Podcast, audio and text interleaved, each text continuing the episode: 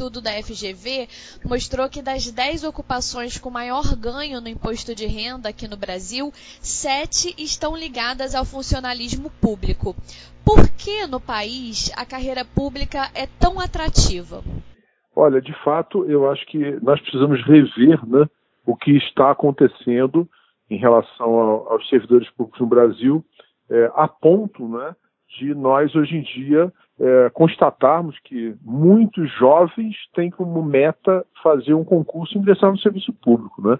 Eventualmente, isso acontece em qualquer outro país, mas a percentagem dos jovens brasileiros que hoje é, querem ingressar no serviço público é extremamente elevada. E os motivos são simples. Né?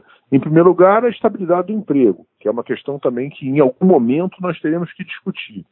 E, em segundo lugar, os salários mais elevados. Quer dizer, não resta a menor dúvida, e esse estudo da Fundação Getúlio Vargas é um estudo a mais, né? nós já tivemos vários outros estudos constatando fatos semelhantes, né? não resta a menor dúvida de que os salários do servidor público eles estão uh, extremamente elevados. Nós tínhamos, por exemplo, em 2017, um estudo do Banco Mundial, que foi feito até a pedido, né, contratado, que foi o Banco Mundial pelo governo brasileiro, mostrando que o Brasil gastava mais com funcionalismo é, do que os Estados Unidos, do que Portugal, do que a França, e esse nosso gasto estava em 13,1% do PIB. Isso, o estudo era de 2017 e os dados eram de 2015. Né? Então, é, esse gasto maior com salário não é nem que o gasto brasileiro seja elevado pela quantidade de servidores.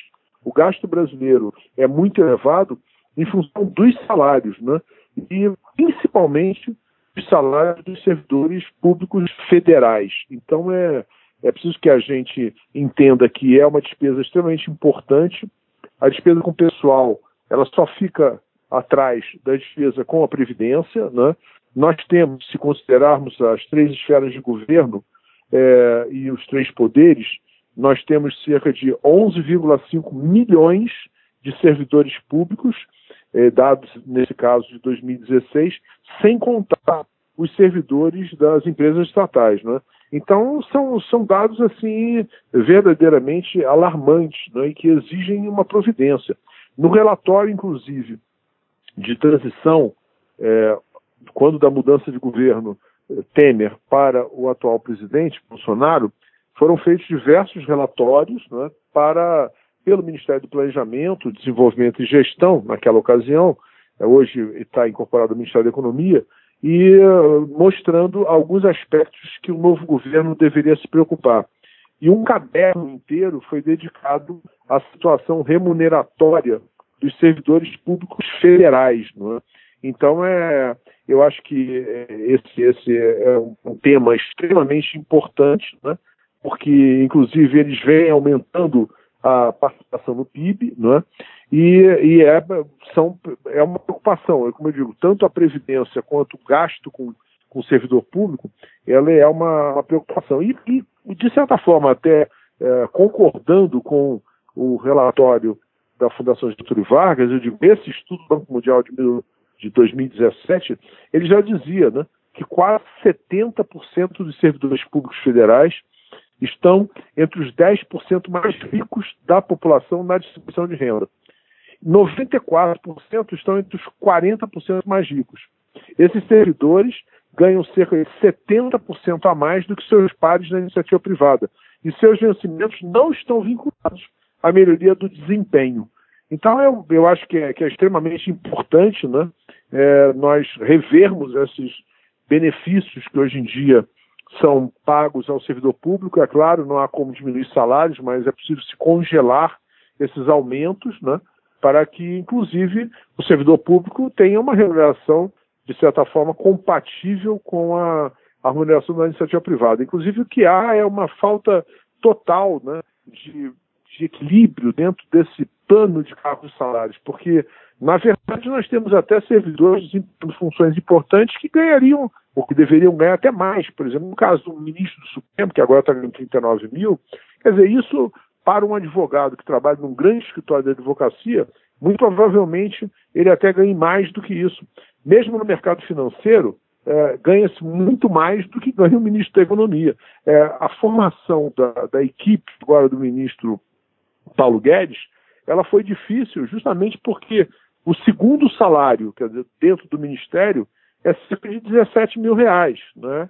Então, o ministro né, ganha o salário de 33 mil, só o ministro Supremos é que conseguiram um aumento para 39, mas os demais, o presidente da República ganha 33 mil, deputados 33 mil, senadores 33 mil, e o ministro, então, ganha cerca de 30 mil.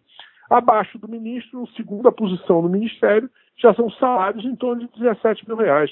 Então, é salários esses que são pagos com muita facilidade né, no mercado financeiro. Quer dizer, as pessoas vêm para Brasília é, por uma questão de ideal, e aí tem aqueles célebres artifícios, né, em que acabam sendo designadas para ocupar um conselho de administração em alguma empresa estatal para ter uma complementação de salários. Então, é, vejam quanto isso é curioso.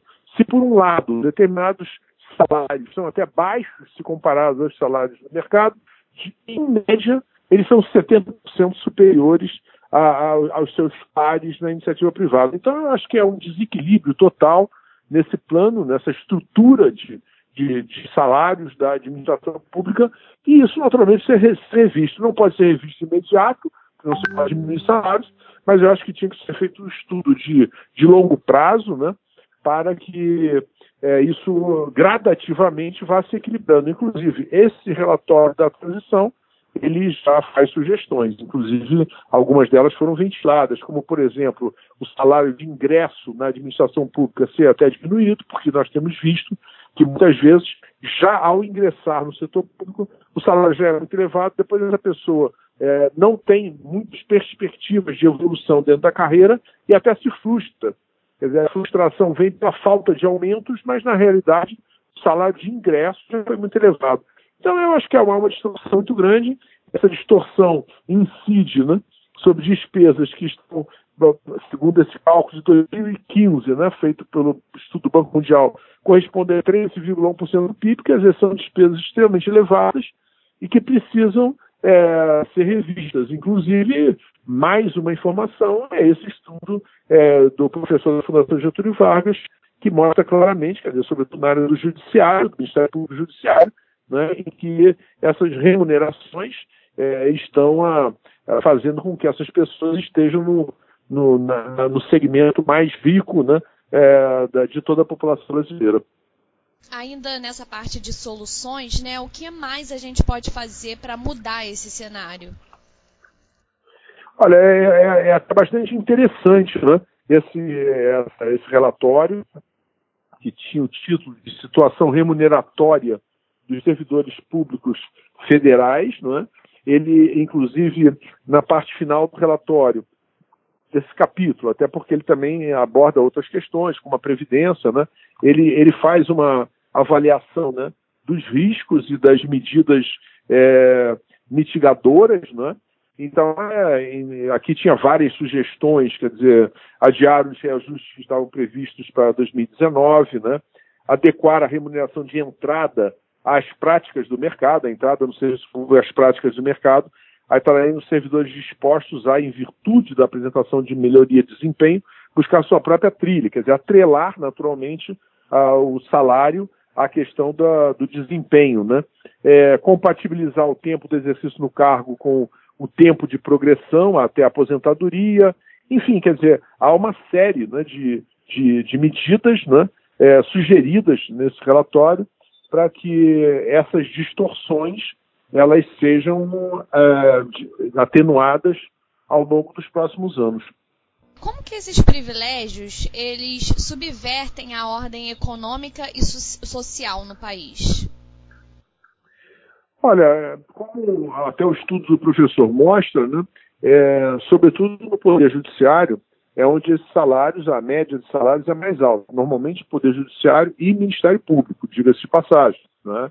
E esses, essas, no Poder Judiciário, eles acontecem muitas vezes, quer dizer, há um teto do salário, dizer, o teto máximo atualmente de 39 mil, que é o salário do ministro do Supremo Tribunal Federal, mas há uma certa vinculação com, com outros salários. Então, o salário propriamente dito, como eu disse, esse salário máximo, ele não chega a ser até nenhum absurdo se comparado com o salário de grandes profissionais que atuam no, no, na área jurídica, é, na iniciativa privada. Isso, a meu ver, é, é claro. Né? Agora, o problema é que, graças ao corporativismo, e aí esse corporativismo existe no Judiciário, no Ministério Público, existe no, no próprio Executivo, em diversas carreiras de Estado, graças a esse corporativismo, muitas vezes no Judiciário são tomadas decisões a respeito de alguns benefícios, né?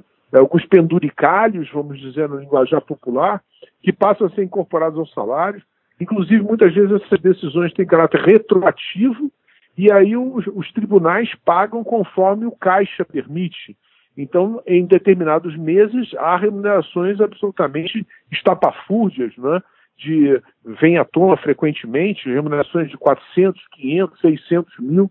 Ainda há pouco me ligavam de Minas Gerais falando de uma remuneração de cerca de 900 mil reais num tribunal em Minas Gerais.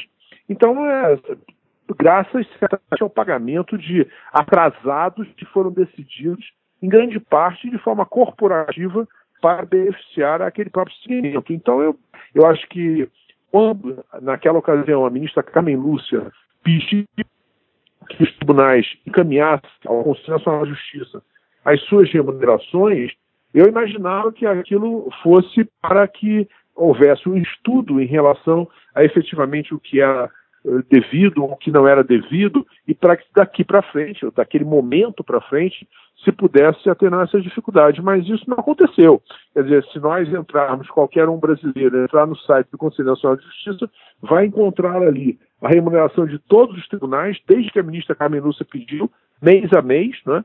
E o problema é acontece as distorções, quer dizer, ou essas distorções, pelo menos perante a sociedade, de vencimentos dessa ordem, né, de mais de 100 mil, 200 mil, 400 mil, 900 mil, quer dizer, esses vencimentos não são remunerações, eu diria, porque não é o salário, não é o vencimento propriamente dito, é um conjunto de atrasados ou de penduricalhos, né? enfim, isso continua a acontecer. Né? Então, nós ainda vemos situações é, desse tipo, em que decisões, muitas vezes corporativas, fizeram com que tornaram legais é, remunerações que são absolutamente imorais.